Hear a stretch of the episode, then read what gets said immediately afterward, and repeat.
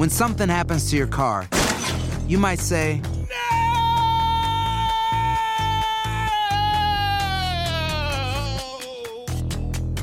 My car. but what you really need to say is something that can actually help. Like a good neighbor, State Farm is there. And just like that, State Farm is there to help you file your claim right on the State Farm mobile app. So just remember, like a good neighbor, State Farm is there. State Farm, Bloomington, Illinois. Si no sabes que el Spicy McCrispy tiene Spicy Pepper Sauce en el pan de arriba y en el pan de abajo, ¿qué sabes tú de la vida? Para, pa, pa, pa. La venta para amigos y familiares de JCPenney está de vuelta. Desde el lunes ahorra 30% extra en artículos por toda la tienda. Esos son ahorros adicionales por encima de nuestros precios bajos. Dile a tus amigos, ven con tu familia y ahorren en grande. No olvides, ya se acerca el Día de las Madres. Y tenemos todo lo que mamá quiere: joyería, belleza, salón y tarjetas de regalo. JCPenney, vale la pena. Cupón válido del 29 de abril al 5 de mayo en selección de estilos. Aplican exclusiones. Detalles en la tienda jcp.com. Boost Mobile tiene una gran oferta para que aproveches tu reembolso de impuestos al máximo y te mantengas conectado. Al cambiarte a Boost, recibe un 50% de descuento en tu primer mes de datos ilimitados. O, con un plan ilimitado de 40 dólares, llévate un Samsung Galaxy A15 5G por $39.99. Obtén los mejores teléfonos en las redes 5G más grandes del país. Con Boost Mobile, cambiarse es fácil. Solo visita boostmobile.com. Boost Mobile, sin miedo al éxito. Para clientes nuevos y solamente en línea, requiere AroPay. 50% de descuento en el primer mes requiere un plan de 25 dólares al mes. Aplican otras restricciones. Visita boostmobile.com para detalles. Enigma sin resolver es un podcast para mayores de edad. Algunos escuchas pueden encontrar el contenido del programa ofensivo. Recomendamos la discreción de la escucha, especialmente para menores de edad. Soy enigmático.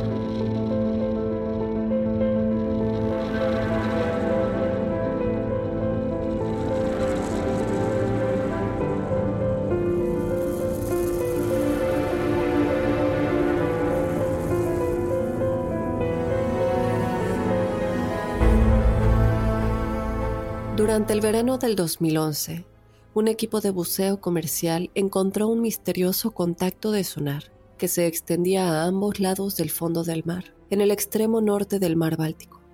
Desde que fue descubierto, este objeto ha seguido desafiando todos los intentos de descubrir sus orígenes. En el episodio de esta semana, analizaremos todos los descubrimientos para intentar descubrir qué es exactamente la anomalía del mar Báltico.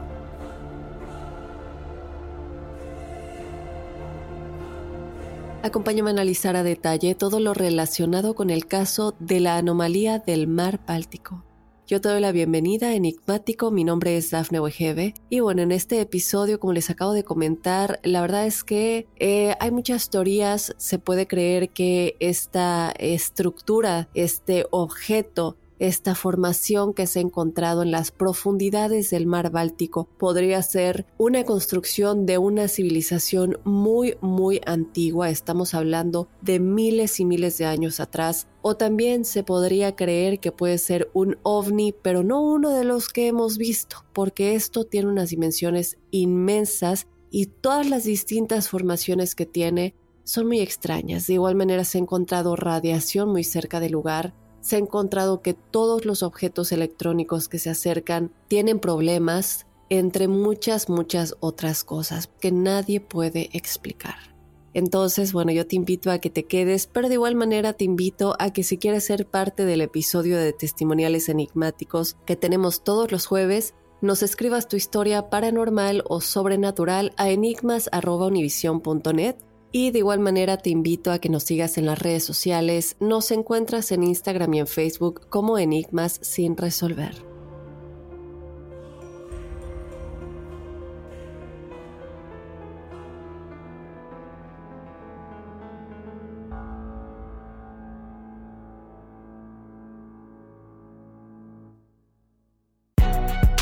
Si no sabes que el Spicy McCrispy tiene Spicy Pepper Sauce en el pan de arriba y en el pan de abajo, ¿qué sabes tú de la vida? Para, pa, pa, pa. Ahorra más en JCPenney, más tu oportunidad de conocer a Shaquille O'Neal. Este sábado 4 de mayo todos ganan durante la entrega de cupones de 10, 50 o hasta 100 dólares, solo en la tienda mientras duren. De 11 a.m. a 1 p.m., los miembros de JCPenney Rewards tendrán una oportunidad exclusiva de encestar para conocer a Shaq. Habla con un asociado en la tienda o visita jcp.com y conoce más sobre la jugada. JCPenney, vale la pena. Cupón válido el 4 de mayo en selección de estilos. Entrega de cupones solo en la tienda para mayores de 18 años.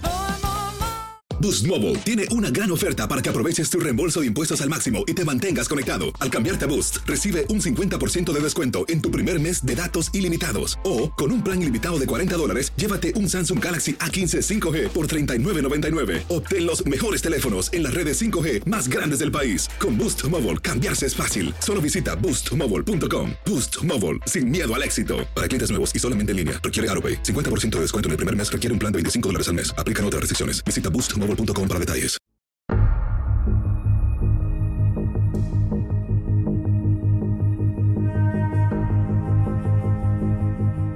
Muy bien enigmáticos, como les dije al inicio en la presentación de este episodio, fue en el verano del 2011, cuando un equipo de buceo comercial encontró este extraño y misterioso contacto de sonar que se extendía a ambos lados del fondo del mar en el extremo norte del mar Báltico. Desde que esto fue descubierto, ha seguido desafiando todos los intentos de descubrir sus orígenes. Vamos a empezar un poco por lo que sucedió cuando después de que este equipo de, buceo encuentran esta extraña anomalía, deciden regresar para tratar de descubrir qué es exactamente. Y cuando estaba sucediendo esto, fue el progreso de su barco fuera del sitio de buceo que se vio obstaculizado por las malas condiciones climáticas pero bueno, en algún momento logró retomar su posición preestablecida y la tensión entre la tripulación era palpable. ¿Por qué había tanta tensión enigmáticos? Bueno, estamos hablando de que en la cubierta los técnicos estaban trabajando lo más rápido que podían para descargar el vehículo submarino operado a distancia, es decir, un submarino enorme que pueden operar y rastrear a distancia y recibir todas las señales que este submarino, señales e imágenes que este submarino está captando y después de descargarlo, pues evidentemente poder ponerlo en funcionamiento. Desde luego toda la tripulación y los técnicos más que nada conscientes de que la ventana para su despliegue era muy limitada, es decir, el tiempo para que esto sucediera. Debajo de la cubierta están Peter Lindbergh y Dennis Aberg, parte del equipo principal, quienes estaban mirando fijamente las pantallas del sonar, que es donde ellos recibirían toda la información, todas las imágenes, las señales. Y bueno, evidentemente ellos lo que estaban haciendo en este momento es buscar confirmación de que ya estaban en la ubicación correcta. ¿Ya que me refiero con esto? Les quiero dejar saber que en esta primera parte del episodio les voy a dar un preámbulo de todo lo que sucedió y después me voy a ir a detalles específicos de lo que les estoy diciendo en este momento. Pero básicamente lo que esto significa es que ellos habían ido con anterioridad en una expedición de investigación y de pronto se encontraron con esta anomalía no tenían el equipo necesario para poder eh, identificar de qué se trataba, pero les pareció algo muy extraño. Es por eso que en esta ocasión de la que les estoy hablando en este momento, regresan para tratar de investigar más a fondo eh, lo que sucedía, de qué se trata y desde luego tratar de encontrar unas respuestas. Entonces, en este momento en que, como les digo, ellos están mirando fijamente las pantallas del sonar, lo que quieren es saber que ya están en el lugar indicado, porque, bueno, era una zona de mar enorme y no podían identificar exactamente en dónde es que lo habían visto. Pero bueno, después de un corto tiempo, un par de grandes formas familiares finalmente aparecieron en la pantalla. Pero había de nueva cuenta enigmáticos muy poco tiempo. Se había ya gastado demasiado combustible para llevarlos al lugar y el frente de la tormenta que se acercaba sugería que solo podrían pasar una vez sobre el objetivo. Después de unos minutos, la tripulación de cubierta confirmó que el vehículo submarino, operado a distancia, ya estaba en el agua. Cuando la pantalla del operador finalmente cobró vida, los miembros del equipo OceanX, que es como se llama este equipo que está investigando todo esto, se pusieron a su alrededor en espera del primer video de alta definición de su descubrimiento. Por fin iban a poder ver de qué se trataba. Obviamente todos están en silencio, esperando en la sala de control, todos sus ocupantes mirando fijamente el monitor a medida que el conteo de profundidad en el lado de la pantalla aumentaba constantemente. el conteo de profundidad en el lado de la pantalla aumentaba constantemente. Y bueno, tal como esperaban, la visibilidad en las aguas debajo de su embarcación era muy, muy pobre. Fue entonces que la lectura indicaba que el dron había pasado la marca de 70 metros. Por fin las cosas comenzaban a aclararse, se acercaban cada vez más a esta formación, a esta estructura. A lo lejos, enigmáticos, se enfocó el contorno aproximado de algo inusual que descansaba sobre el lecho arenoso del mar. Y aquí comienza el misterio. Pongan mucha atención porque, como les dije, en esta primera parte no solamente les voy a hablar a grandes rasgos de la expedición, pero también de qué fue lo que encontraron y ya después nos vamos a ir a analizar más a fondo las propiedades de este objeto, cuáles son las formaciones que tiene y los resultados que varias investigaciones han tenido. Justo cuando el contador de profundidad superaba los 80 metros, todo lo que habían logrado que creerían que lograrían se desvaneció. La lectura de la brújula a bordo del submarino de repente comenzó a descontrolarse, literalmente a volverse loca de un lado a otro. En el mismo instante, la transmisión de video se volvió completamente negra. Todos los esfuerzos se dirigieron de inmediato a recuperar el contacto con el dispositivo. Desde arriba, en la cubierta, alguien gritó que la línea de control de los drones estaba enganchada en algo y no podían recuperarla. Una eternidad pareció pasar. El controlador del submarino explicó que no podía obtener una lectura precisa de ninguno de sus instrumentos y que no tenía idea de lo que le había sucedido. Luego, así como se perdió, la transmisión de la cámara del dispositivo reapareció en el monitor. Esto fue básicamente un milagro para todos los que ya habían perdido la esperanza de que iban a poder recuperar la imagen y que todo el esfuerzo que habían hecho para llegar ahí y para volver a encontrar esto y poder investigarlo, pues creían que ya se había perdido. Gracias a Dios enigmáticos, este no fue el caso. Cuando la imagen regresó, el equipo de Ocean X documentó tantos detalles del objetivo como pudo, antes de que la orden de retirar el submarino se diera. ¿Qué fue lo que vieron? Bueno, lo que les puedo decir por ahora es que cada miembro de la tripulación estaba completamente mudo, pensando qué es esto que estamos viendo, y en vez de tener las respuestas que estaban buscando, solamente tenían más preguntas.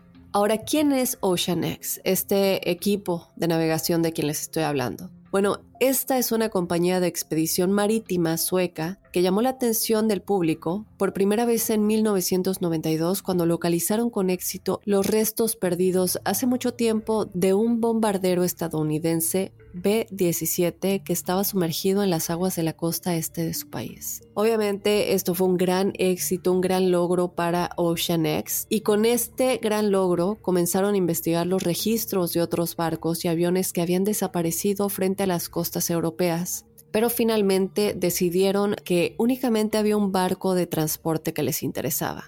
Este barco se había hundido en el mar Báltico durante la Primera Guerra Mundial. ¿Y qué sucedió? Bueno, la mañana del 3 de noviembre de 1916, el submarino alemán U-22 estaba patrullando las aguas de las cercanías de las costas finlandesas, cuando se encontró con un convoy de submarinos que intentaba colarse en los puertos de Rauma. Rauma es una pequeña ciudad finlandesa. El capitán de este barco de transporte, Carl Scherf, atacó la larga línea de barcos de carga, los bombardeó completamente y bueno, ¿qué sucedió? Una de las víctimas de esta emboscada, de esta emboscada alemana, fue una goleta sueca llamada de John Copen, que transportaba un cargamento de brandy con destino al Hotel Metropolitano de Moscú. Este naufragio finalmente se asentó en el fondo del mar a una profundidad de aproximadamente 200 pies. Aquí les voy a pedir que por favor pongan mucha atención a las distancias, a las medidas, a la profundidad, porque esto nos va a dar muchas respuestas de aquellos tiempos en los que el mar Báltico era tierra firme y esto es muy importante para lo que vamos a hablar en un momento. Como hablamos en el episodio pasado eh, de El Ojo del Sahara, que alguna vez fue mar, el mar Báltico, en lo contrario, alguna vez fue tierra firme. Y esto es importante cuando hablemos de cosas de profundidad que les voy a comentar más adelante. Bueno, como les digo, este naufragio finalmente se asentó aproximadamente a 200 pies en el fondo del mar con esta carga que relativamente aún estaba intacta, les estoy hablando del alcohol, y casi perfectamente conservada en las condiciones frías y oscuras del mar Báltico. Después de una larga búsqueda, Ocean X localizó el convoy John Coping en 1997. Recuerdan que desapareció en 1916. Y bueno, aunque no lo crean, pudo traerlo de vuelta a la superficie utilizando una grúa flotante de 560 toneladas. El equipo pudo recuperar aproximadamente 3.000 botellas y 14 barriles de coñac en perfectas condiciones,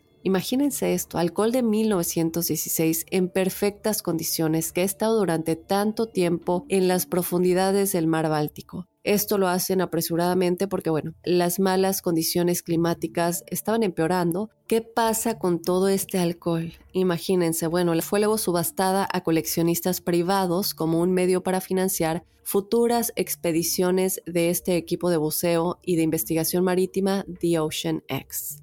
Es así como, el verano del 2011, el personal de OceanX realizó operaciones en el Golfo de Botnia, un tramo del mar Báltico que se encuentra entre las costas de Suecia y Finlandia. El equipo estaba en el proceso de llevar a cabo escaneos de cuadrícula de sonar del fondo del mar en busca de otros barcos perdidos de alto valor. Cuando aquí, lo que les había platicado al principio de esta expedición que realizaron en busca de algo que se habían encontrado tiempo atrás, este es el momento en el que encuentran por primera vez este algo inesperado.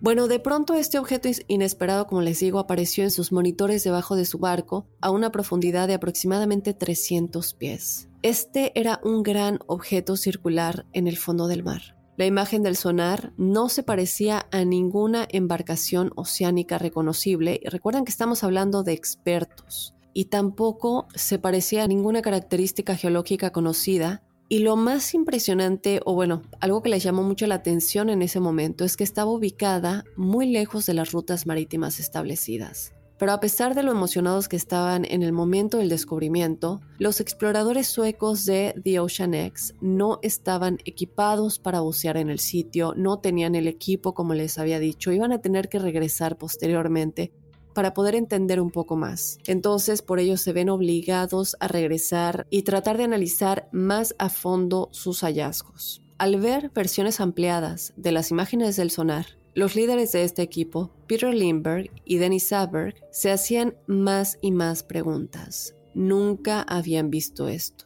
El contacto desconocido tenía aproximadamente 200 pies de diámetro y era diferente a todo lo que habían encontrado antes. Y aquí comienzan las cosas extrañas, porque había líneas muy muy claras y divisiones a lo largo de su superficie. Todo esto para ellos parecían el diseño de pasillos y habitaciones. Y detrás de esto había un pasillo de mil pies de largo que había sido aplanado en la arena. Escuchen esto, un pasillo de mil pies de largo.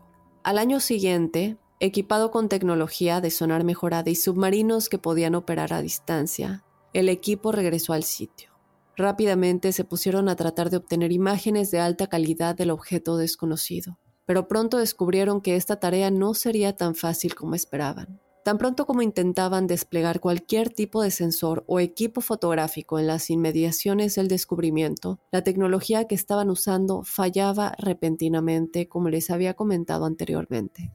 El submarino que enviaron para fotografiar la anomalía perdió la señal inexplicablemente. Se descubrió que los teléfonos satélites estaban sin energía, a pesar de haber sido cargados recientemente. Y los operadores del sonar descubrieron que una misteriosa interferencia eléctrica de alguna manera impediría realizar exploraciones efectivas del sitio. Ahora, obviamente ellos no se iban a quedar con los brazos cruzados, tenían que saber qué era lo que se habían encontrado. Además, estamos hablando de que si son los primeros en encontrar algo tan importante, algo que no pueden explicar y que creen podría venir de miles de miles de años atrás o incluso podría ser un ovni, tener tecnología ovni, ellos tenían que ser los primeros en saberlo y los primeros en tener el poder de esto que se habían encontrado. Porque bueno, sabemos que si los militares o el gobierno se encuentran con esto primero, obviamente perderían todo el trabajo que han hecho y quédense porque más adelante vamos a hablar un poquito de eso. Bueno, obviamente presionando con sus investigaciones, el equipo de OceanX envió buzos que usan equipos más convencionales para documentar de cerca este objeto. además de las líneas y divisiones de las que les hablé hace un momento que corrían a lo largo de su exterior. También se habían creado agujeros perfectamente circulares en la superficie, perfectamente circulares y también de las mismas dimensiones, todo lo cual indicaba al equipo que lo que estaban experimentando no podía haber sido creado por ningún fenómeno natural. Esto no podría explicar cómo estos círculos en la parte superior de, eh, este objeto tenían las mismas dimensiones y por otro lado, había secciones que claramente se asemejaban a una serie de escalones que conducían de un nivel a otro. Escuchen esto, yo ya vi las fotos de estos escalones, si pueden buscarlas. Es de verdad, parecen ser unos escalones. ¿Y por qué esta, este objeto que tiene dimensiones increíbles, que es enorme y que está en el fondo del mar, tiene unos escalones. Aquí ya comenzamos a hablar de que hablamos de las habitaciones, hablamos de los pasillos y ahora estamos hablando de escalones.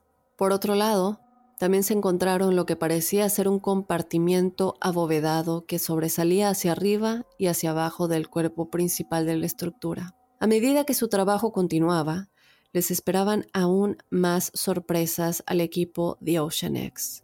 Otros elementos con formas poco naturales que yacían en el fondo del mar cerca del objeto principal fueron descubiertos, como bloques rectangulares perfectamente tallados y monolitos de piedra. Cuando se examinaron con más detalle, se descubrió que estaban profundamente hundidos en el suelo. Escuchen esto además. Estos tenían pasadizos y túneles que potencialmente corrían profundamente debajo de esto. Finalmente, habiendo logrado todo lo que pudieron aún con todas las fallas persistentes de sus equipos, todo lo que quedaba era que el equipo de Ocean X recolectara muestras de las anomalías que habían encontrado en el sitio y luego regresaran al puerto. Cuando el material fue examinado más tarde por el personal de la Universidad de Estocolmo, los resultados generaron un gran debate y una gran sorpresa, algo que ellos no podían creer. ¿Y por qué les digo esto? Porque la naturaleza de este material era de roca volcánica. Y esto para ellos era completamente imposible, ya que se encontraba en un área sin actividad volcánica conocida, registrada, escuchen esto, desde la era proterozoica. Para algunos observadores, el objeto que los exploradores suecos han encontrado, muy bien preservado en el fondo del mar, es evidencia potencial de una civilización terrestre muy, muy avanzada y perdida hace mucho tiempo. Quizás enigmáticos no debería sorprendernos que la explicación a la que se aferra la mayoría de los medios de comunicación es que la anomalía puede ser los restos de un ovni derivado, pero muchos dicen que esto no tiene ningún sentido. Todo lo que tiene e incluso los materiales que no me quiero adelantar, pero les voy a hablar de esto en un momento, son de naturaleza terrestre. Entonces, la mayoría de los científicos no creen esto. Ellos creen que por más romántica que sea la idea de que este es un antiguo ovni, el detalle más amplio de los materiales que fueron recuperados por los buzos, como les dije, desacredita en gran medida esto. Ellos dicen que no se puede escapar el hecho de que sea cual sea el objeto, se compone principalmente de depósitos minerales terrestres que se encuentran comúnmente aquí en la Tierra, sin rastro de metal en ninguna parte del sitio. Aparte de lo que ellos argumentan, en lo cual yo estoy completamente de acuerdo, es que si trabajamos sobre el principio de que una especie extraterrestre es realmente eh, la que terminó en el fondo del mar Báltico, si nos ponemos a pensar, no habrían usado piedra para construir una nave espacial. Lo que los hace pensar que la idea más probable es que se trate de la evidencia de una civilización que vivió hace miles y miles de años. Ellos creen que después de todo, la anomalía supuestamente se encuentra sobre túneles enterrados y las estructuras están cubiertas por lo que podría interpretarse como restos de paredes y escaleras, y parece haber sido construida utilizando técnicas de construcción humana. Muchos están seguros que este es un templo u otra estructura significativa construida por una civilización perdida. Y de ser así se preguntan, pues, ¿cuál era el propósito previsto del objeto hace tantos milenios? Argumentan que posiblemente estamos ante un compañero submarino de Stonehenge. Por otro lado, otros se aventuran más a pensar que son los restos de algún portal interdimensional. Si no sabes que el Spicy McCrispy tiene Spicy Pepper Sauce en el pan de arriba y en el pan de abajo, ¿qué sabes tú de la vida? Para pa pa pa. La venta para amigos y familiares de JCPenney está de vuelta. Desde el lunes ahorra 30% extra en artículos por toda la tienda. Esos son ahorros adicionales por encima de nuestros precios bajos. Dile a tus amigos, ven con tu familia y ahorren en grande. No olvides, ya se acerca el Día de las Madres. Y tenemos todo lo que mamá quiere: joyería, belleza, salón y tarjetas de regalo. JCPenney, vale la pena. Cupón válido del 29 de abril al 5 de mayo en selección de estilos. Aplican exclusiones. Detalles en la tienda jcp.com. Boost Mobile tiene una gran oferta para que aproveches tu reembolso de impuestos al máximo y te mantengas conectado. Al cambiarte a Boost, recibe un 50% de descuento en tu primer mes de datos ilimitados. O, con un plan ilimitado de 40 dólares, llévate un Samsung Galaxy A15 5G por $39.99. Obtén los mejores teléfonos en las redes 5G más grandes del país. Con Boost Mobile, cambiarse es fácil. Solo visita boostmobile.com. Boost Mobile, sin miedo al éxito. Para clientes nuevos y solamente en línea, requiere AroPay. 50% de descuento en el primer mes requiere un plan de 25 dólares al mes. Aplican otras restricciones. Visita Ahora vamos a adentrarnos un poco más a todo esto. Recordemos que los datos que el equipo recuperó nunca fueron concluyentes, pero todos juntos sí apuntan en una dirección según todos ellos, que es un edificio, una fábrica, minería de metales o una instalación de procesamiento muy, muy antigua. Una cosa que vale la pena traer eh, a, a colación y que tiene que ver un poco con el fallo de todos sus, eh, de todos sus equipos y no estoy diciendo que esta sea la conclusión, pero hay que tomarlo en cuenta por el gran interés que esta estructura representa y les voy a hablar entonces de, de lo que les dije hace un momento de los militares. Porque hay que entender que este es un hallazgo que desde luego debe haber llamado la atención de los militares, y no solamente de una nación, sino de muchas naciones. Los militares y bueno, obviamente aquí estoy utilizando este término de manera general para ciertas organizaciones, pueden ser eh, desde luego agencias de inteligencia eh, de cada país, porque así como Estados Unidos tiene la CIA, cada país tiene su agencia de inteligencia. Y bueno, estas siempre han estado interesadas en todas las civilizaciones antiguas y su tecnología avanzada, o incluso naves extraterrestres estrelladas. Tenemos eh, el Área 51 y muchos de estos lugares que nos aseguran el interés que los gobiernos tienen en todo esto. Incluso como lo comenté en el episodio anterior de eh, El Ojo del Sahara, que podría ser la ciudad perdida de la Atlántida, vimos el interés que la CIA tenía en todo esto y que nunca nos revelaron cuáles fueron los resultados de todas las investigaciones que llevaron a cabo en este lugar. Entonces, bueno, aquí para darles un ejemplo del gran interés que todos los gobiernos de todos los países pueden tener en este tipo de cosas. Estamos hablando de civilizaciones muy antiguas que tenían una tecnología muy, muy avanzada. Y bueno, desde luego, ¿qué gobierno no querría tener en sus manos alguna tecnología que pueda convertirse en un arma más poderosa? En esos momentos, Ocean X Team se dirigía al mar con seis grandes barcos de la Armada sueca. Pero en ese momento, otro barco se dirige directamente hacia ellos. Luego ancló a una distancia frente a ellos y después de un rato se fue. ¿Qué era este barco? ¿Quiénes estaban a bordo? Bueno, en ese momento el equipo de Ocean X no se dan cuenta de que se les había dado un mensaje. Es así que cuando Ocean X llegó al lugar, todavía tenían que escanear el fondo del océano para encontrar el objeto nuevamente, que es lo que les había comentado hace un momento. ¿Por qué tuvieron tanto problema en volverlo a encontrar? Bueno, las coordenadas que tenían de los años anteriores no eran tan precisas. Recuerden que no tuvieron tiempo suficiente para quedarse en el lugar. Entonces les tomó algún tiempo, pero finalmente lo localizaron de nuevo. En ese momento lanzaron el submarino del que les hablé y lo primero que hicieron fue asegurarse no solamente del submarino, pero que los buzos pudieran descender de forma segura. El sonar también proporcionó imágenes de primer plano con los equipos de sonar. El objeto, que medía 60 metros de diámetro, parecía estar hecho de concreto o cemento y, como les dije, hecho por el hombre. Cuando los buzos descendieron, hicieron más observaciones.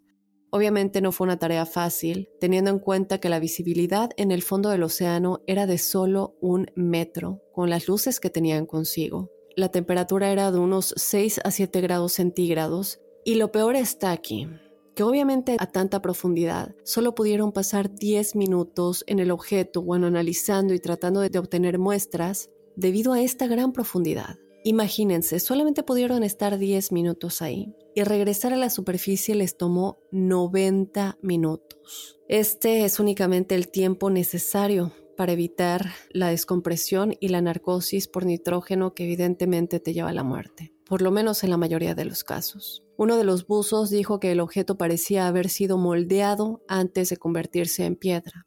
Los buzos tomaron algunas muestras, como les dije, de algunas de las piedras para su análisis. De todos los datos que se recopilaron, todo se volvió aún más misterioso. Vamos a platicar un poco de los datos de su apariencia general, porque creo que nos falta eh, analizar un poquito más a fondo esto.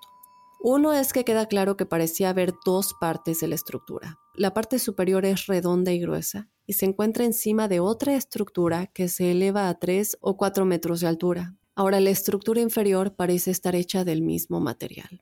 Los datos originales del sonar mostraron que tanto el gran objeto circular como el segundo más pequeño están hechos de un material duro. El objeto en sí tiene un acabado muy suave a diferencia de las superficies rocosas que suelen encontrarse en el fondo del mar. Por eso ellos llegan a la conclusión de que esto es hecho por el hombre, que si esta fuera una formación natural no tendría este acabado tan suave, ni tampoco tan simétrico y todas las formaciones que tiene. Ahora, durante la inmersión, el equipo nadó lentamente sobre la parte superior del objeto, mirando hacia abajo, donde encontraron algunas vistas extrañas.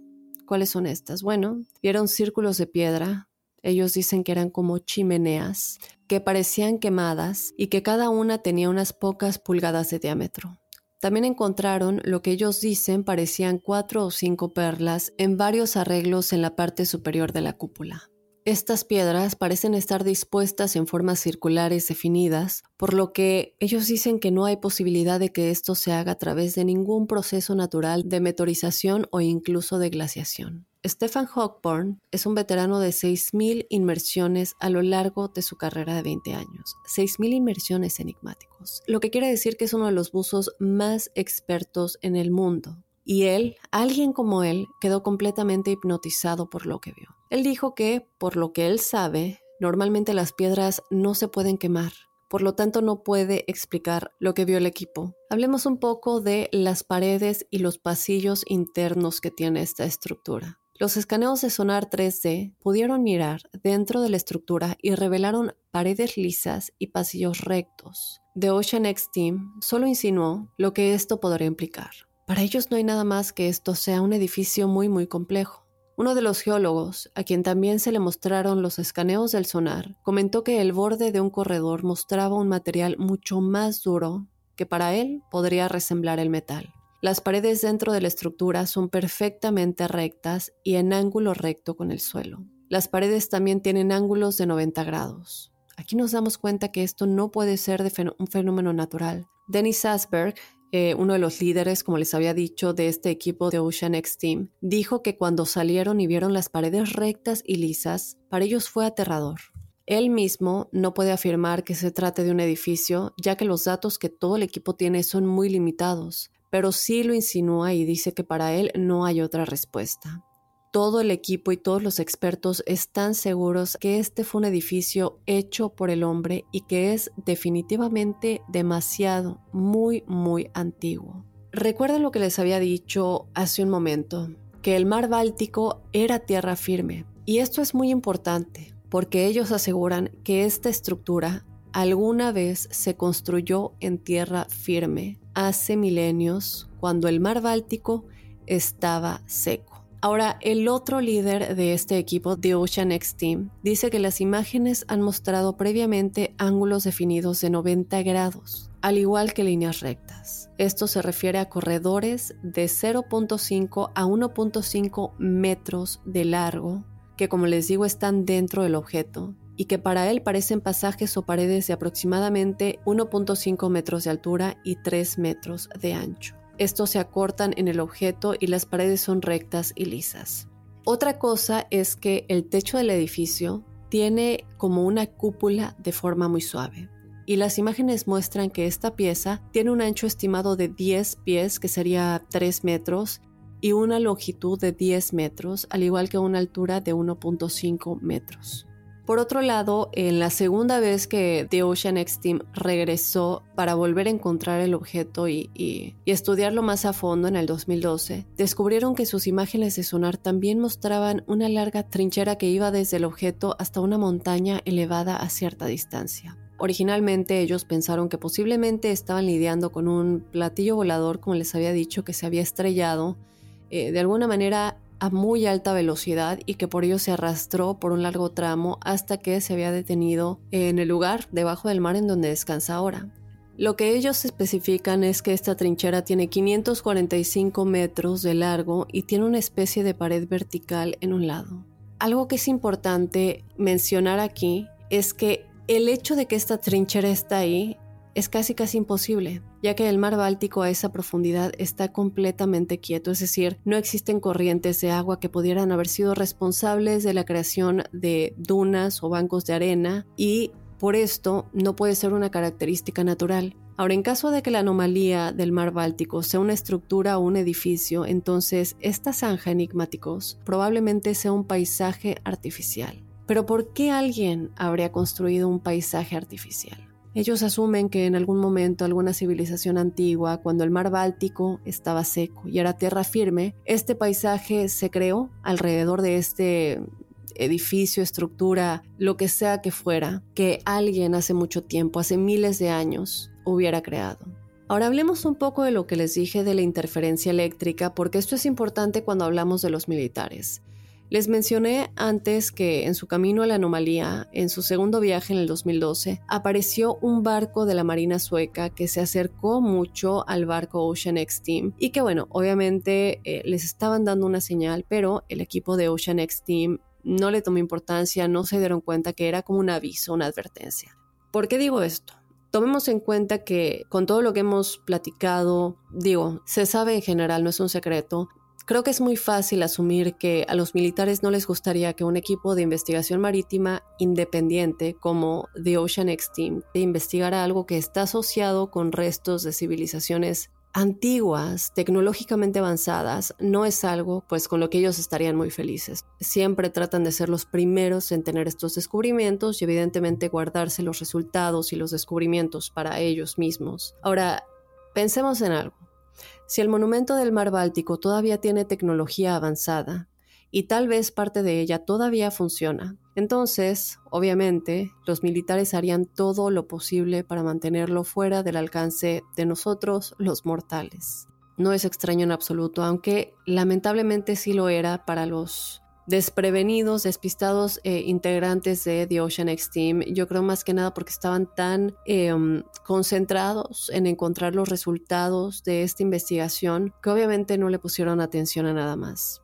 Como les digo, ellos no pensaron que eh, el hecho de que todos sus equipos eléctricos estaban experimentando repetidas interferencias hasta el punto de que alguno de ellos dejó de funcionar por completo, pues a lo mejor tendría que ver con el ejército, que desde luego está muy bien equipado para interferir con cualquier dispositivo eléctrico desde la distancia mediante el envío de las frecuencias electromagnéticas o formas de onda apropiadas. Entonces, bueno, esta es una suposición, pero si nos ponemos a pensar un poco al respecto, yo creo que esto tiene mucha lógica. Más que hubiera sido el objeto el que estaba causando esta esta interferencia, a mí me parece más lógico que pudieran haber sido los militares que evidentemente estaban tratando de eh, apoderarse de esta investigación. Ahora, cuando el equipo de Ocean X Team llegó a los 100 metros del objeto, comenzaron a experimentar estos problemas con el teléfono satelital. Luego tuvieron problemas con la cámara submarina y el equipo de sonar del robot submarino.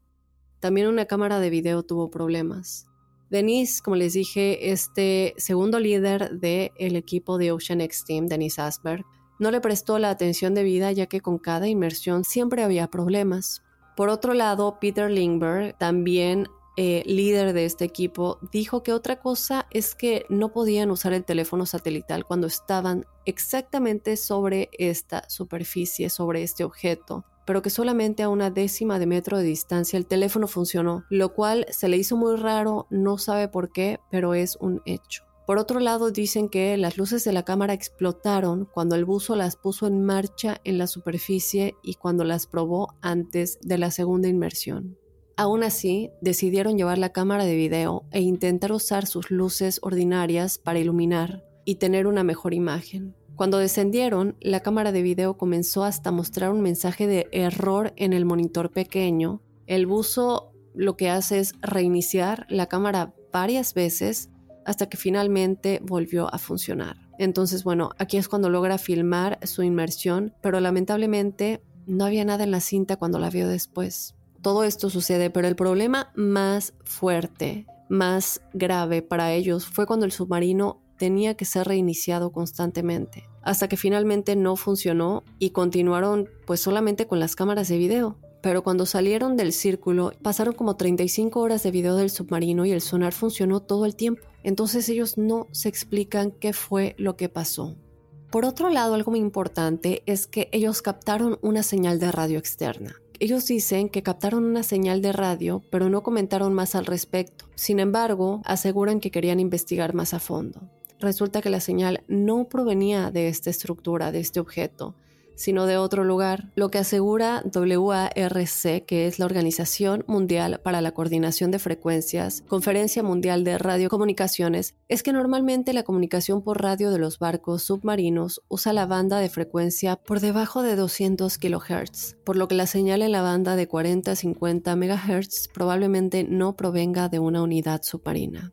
Ahora aquí entra un poco más de los militares, porque Rusia Usa la banda de frecuencia para arrastrar y localizar barcos. Esto también fue asegurado por esta organización. Con todo esto, ellos deciden traer a un especialista que entiende una señal que ellos eligieron específicamente que provenía de la Armada rusa tienen esa señal pero no saben lo que significa. Porque bueno, como ustedes saben, a veces cuando se escuchan este tipo de señales son códigos. Entonces se puede ir escuchando de alguna manera y obviamente la gente de, este, de esta armada o los militares van a entender esa señal. Pero obviamente ellos, aunque tienen esa señal, no saben lo que significa. Luego, The Ocean X Team obviamente ya sospechaba que podría provenir de un buque militar y en los meses posteriores ellos hicieron algunas declaraciones diciendo que los militares estaban muy al tanto de sus actividades y que habían examinado todos los datos de su equipo de eh, The Ocean X Team y que los militares estaban ya muy involucrados y que tenían toda la información que ellos habían recopilado. Luego, Denis Asberg dijo, la Armada sueca está muy interesada en saber más sobre el objeto que encontramos en el mar Báltico. Ellos han sido informados con todos los datos. Cuando estuvimos ahí, teníamos como seis grandes barcos de la OTAN no muy lejos, que bueno, ya saben que es esta alianza de países de Europa y Norteamérica, aunque parezca muy obvio, lo menciono, a lo mejor hay alguien que no lo sepa. Y entonces, como les digo, estos, eh, todos estos seis grandes barcos de la OTAN no estaban muy lejos. De pronto apareció un barco de la Armada sueca preguntando qué estábamos haciendo. Los militares están ahora muy involucrados en el proyecto. Hemos ya hablado con los oficiales más altos de las Fuerzas Armadas. Lo que no sabemos es por qué están interesados. Si encontraron algo más y ahora somos nosotros los que no lo sabemos. Hablemos un poco de la lectura de temperatura anómala, una cosa muy importante. Stefan Hogborn, de quien les hablé anteriormente, que tiene más de 20 años de, experiencia, que es un buzo profesional, dijo que alguien preguntó qué temperatura tenían ahí abajo. Él dice que el termómetro de los buzos mostraba menos un grado centígrado cuando estaban en la parte superior del círculo y que en realidad debería haber sido 4 grados Celsius. Otra cosa que comenta es que normalmente a profundidades de 40 metros y por debajo de la temperatura del agua, la temperatura es de unos 4 grados centígrados y que esto es todo el año. Es decir, eh, a esta profundidad las temperaturas no cambian, no importa las temperaturas distintas que nosotros experimentamos con el cambio de estaciones. Estas temperaturas solamente cambian en la superficie misma del océano, pero no en las profundidades de 40 metros. Luego, cuando bajaron por segunda vez, se dieron cuenta que ahora era de 2 grados Celsius cuando llegaron al fondo. Entonces ellos piensan, bueno, algo está pasando en ese lugar que está cambiando la temperatura del agua. El Ocean X Team todavía no tiene explicación para esto. Ahora, ¿qué sucede con la radioactividad? Que también hablamos un poco de eso. Es increíble que ellos han medido el valor de radioactividad de las anclas que usan y la verdad es que es bastante intrigante porque el nivel normal de radiación es de 0.1 y siempre obtienen 0.63 cuando miden en las anclas. Esto ellos dicen no es un nivel altamente peligroso, pero sí es seis veces más alto que un nivel normal de radiación. Por otro lado, las anclas han estado en el fondo como a dos o tres kilómetros de, este objeto, por lo que ellos se preguntan si van a obtener valores más altos de radiación cuando se acerquen aún más a este objeto. Cuando midieron la radioactividad de las cámaras y otros equipos que usaban, la radiación se midió en 0.3. Y aquí es cuando nos vamos a adentrar en el origen tan antiguo del edificio o lo que ellos creen podría ser proveniente de una civilización que tenía alta tecnología miles y miles de años atrás. Ellos dicen que parece que la anomalía es en realidad una construcción que tiene que ser un edificio de algún tipo y que por lo tanto está hecho por el hombre, como les había dicho anteriormente. Ellos creen, con sus investigaciones, que debe ser más antiguo que hace 12.000 años. Esto es cuando el lecho marino del mar Báltico era tierra firme. Y si no han escuchado el episodio de la semana pasada, les recomiendo que lo escuchen sobre todo por el número de años eh, que es muy similar al que hablamos en ese momento de la ciudad perdida de la Atlántida. Entonces, bueno, ¿qué sucede aquí? Bueno, pues el último periodo glacial, conocido popularmente como la Edad del Hielo, que creo que todos hemos escuchado de ello, fue el periodo glacial más reciente dentro de la glaciación cuaternaria que se produjo desde hace aproximadamente 110.000 años a 12.000 años. Durante esta última edad de hielo, el nivel del mar era al menos de 394 pies, es decir, 120 metros más bajo que la actualidad. Por tanto, si pensamos que el objeto o eh, este edificio o lo que sea se encuentra actualmente a 275 pies, es decir, 83 metros de profundidad. Esto significa que estuvo en tierra firme hace al menos 2000 años. Y desde luego puede ser aún más antiguo que eso. Y ya sabemos que eh, las personas que realizan remote viewing o visualización remota que son altamente usados por los militares, por las agencias de inteligencia como la CIA y muchas cosas más, pues se adentran en este tipo de investigaciones. Y para quien no haya escuchado muchos de nuestros episodios en los que hablamos de la visualización remota, les platico rápidamente. Es como una especie de clarividencia. Y les recomiendo que para algo más profundo vayan a ver las investigaciones en las que la CIA, por ejemplo, ha utilizado a gente que realiza la visualización remota o remote viewing y eh, los resultados y las cosas que pueden ver. Eh, por ejemplo, cuando están buscando a terroristas, incluso se utiliza a gente que realiza la visualización remota para tratar de identificar en dónde se encuentra la localización de estos terroristas. Es así que una empresa llamada Transception contrató a algunos que realizan la visualización remota para investigar este objeto. Y la información obtenida fue muy intrigante y respalda los datos recopilados por The Ocean X Team en su inmersión en 2012. Ahora, cabe aclarar que evidentemente estos resultados han sido durante mucho tiempo y muchas cosas seguramente no han sido reveladas, pero muchos de los resultados no se habían dado al público. Y es así que Before It's News publicó los hallazgos de estas personas que realizan la visualización remota. Ellos dicen que el análisis preliminar de Transception de las siete sesiones encargadas sugiere que el sitio es un complejo de estructuras centrado alrededor de un tipo especial de bloqueo, operado mecánicamente y que comprende al menos en parte un grupo de palancas hidráulicas densamente agrupadas que se mueven energéticamente hacia adelante y hacia atrás con elementos materiales constitutivos y extremadamente valiosos extraídos localmente. Situada inmediatamente debajo de la estructura predominante, esto es importante, dicen que hay una cámara gigantesca y una red de tubos o pozos de conexión. Todo esto es subterráneo. Por otro lado, aseguran que los seres responsables de su existencia usan una máscara facial especial para protegerse del entorno existente en el momento de la construcción. Para que la cerradura funcione, se requiere una llave especial, la cual obviamente no se encuentra en, ningún lugar. El 90% del sitio es subterráneo. Lo más probable es que haya una conexión que lleva a este lugar y este lugar lleva a otro lugar. Luego, después de todo esto, fueron advertidos de que no anclen inmediatamente sobre este objeto, ya que varios eh, visualizadores remotos mencionaron que sintieron una sensación de peligro en el sitio, que es la de una energía intensa presente en el lugar. Por otro lado, dijeron que múltiples sitios como este existen en la Tierra. De hecho, por si lo quieren ver, hay un video en YouTube que muestra eh, una selección de las sesiones con estos visualizadores remotos y muchos de ellos lo, que repiten es el calor que emite este lugar.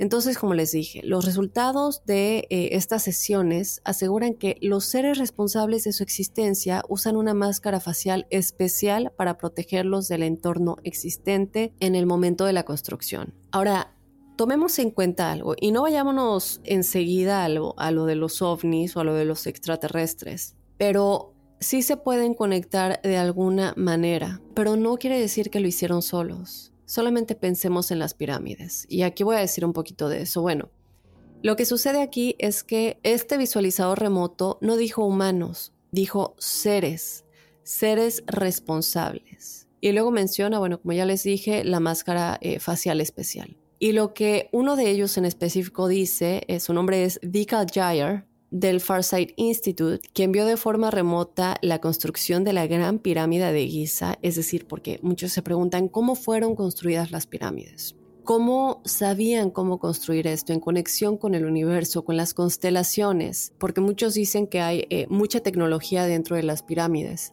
Entonces se ha utilizado remote viewing, eh, bueno, la visión remota, la visualización remota, para viajar por medio de estas personas al momento en el que se crearon las pirámides. Y aquí uno de ellos lo que vio en la construcción de la gran pirámide de Giza, Egipto, es que había seres que tenían de igual manera una máscara facial que usaban cuando excavaban bajo la tierra. Él asegura que estos seres no eran humanos, pero que sí estaban ayudando a humanos. Es decir, ¿cuántas veces no se ha dicho que los mayas, los egipcios, todas estas civilizaciones antiguas tenían contacto extraterrestre que les comunicaba y les enseñaba toda esta tecnología tan avanzada y todos estos mensajes que pensamos, wow, ¿cómo sabían tanto de las estrellas? ¿Cómo sabían tanto de las matemáticas? ¿Cómo sabían tanto de la astronomía? Eh, y, muchos llegan a la, conclusión de que tenían contacto extraterrestre. Incluso en muchos jeroglíficos se puede ver claramente naves espaciales. Em, entonces, bueno, este eh, visualizador remoto asegura que estos seres, que él asegura que son extraterrestres, alienígenas, estaban en compañía de los egipcios en la construcción de estas pirámides de Giza. En su opinión, la construcción de la Gran Pirámide de Giza, en la que ve a estos seres tan involucrados, es lo mismo que lo que sucedió en la construcción de este objeto que es llamado la anomalía del mar Báltico. Aquellos que vivieron miles y miles de años atrás, como los atlantes, tuvieron posiblemente contacto extraterrestre. Ahora recuerden que por otro lado hay muchas, eh, yo tengo un libro, déjenme verlo, tengo por acá, si no me equivoco. A ver. Un segundito. Oh. Ah. ¿Dónde está? Ok. Este libro que se llama em, Atlantis y Lemuria.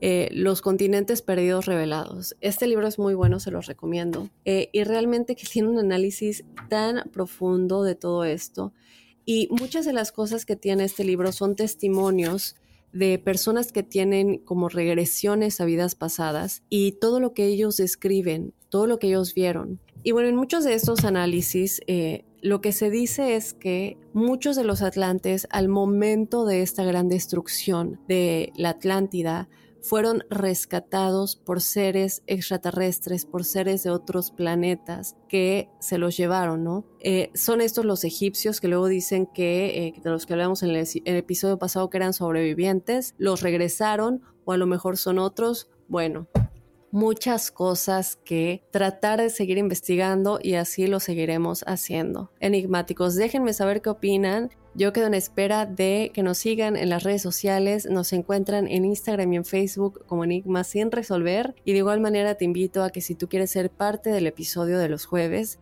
el episodio de testimoniales enigmáticos, nos mandes tu historia paranormal o sobrenatural a enigmas.univision.net. También nos puedes mandar tus sueños si quieres saber el significado de tu sueño en caso de que tengamos la fortuna de poder tener de nueva cuenta al profesor Sellagro. Sin más, yo me voy a despedir del episodio de esta semana. Yo te espero el jueves con los testimoniales enigmáticos y desde luego el lunes con otro enigma sin resolver. Soy enigmático.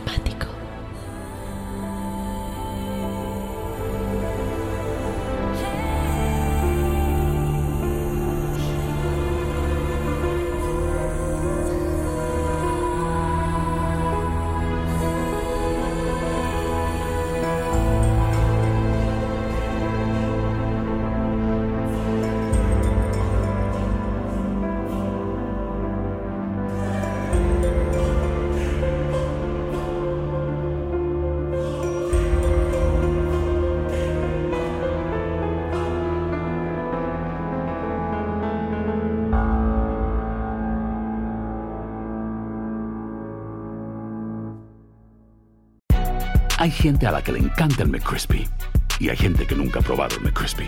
Pero todavía no conocemos a nadie que lo haya probado y no le guste.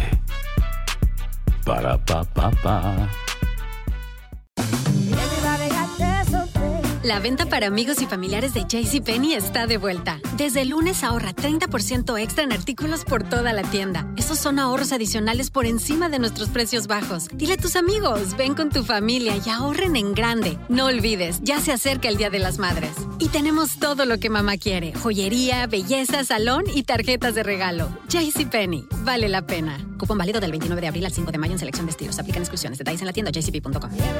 ¿Sabías que la línea 988 de prevención de suicidio y crisis ahora ofrece opciones de mensaje de texto y chat en español? Si tú o alguien que conoces está pasando por una situación difícil o por una crisis de salud mental, la línea 988 te conecta con ayuda especializada 24 horas al día, 7 días a la semana. Ahora puedes llamar o textear al 988 o visitar la página línea988.org para hablar con un consejero especializado en tu idioma. Hay esperanza. La línea 988 funciona.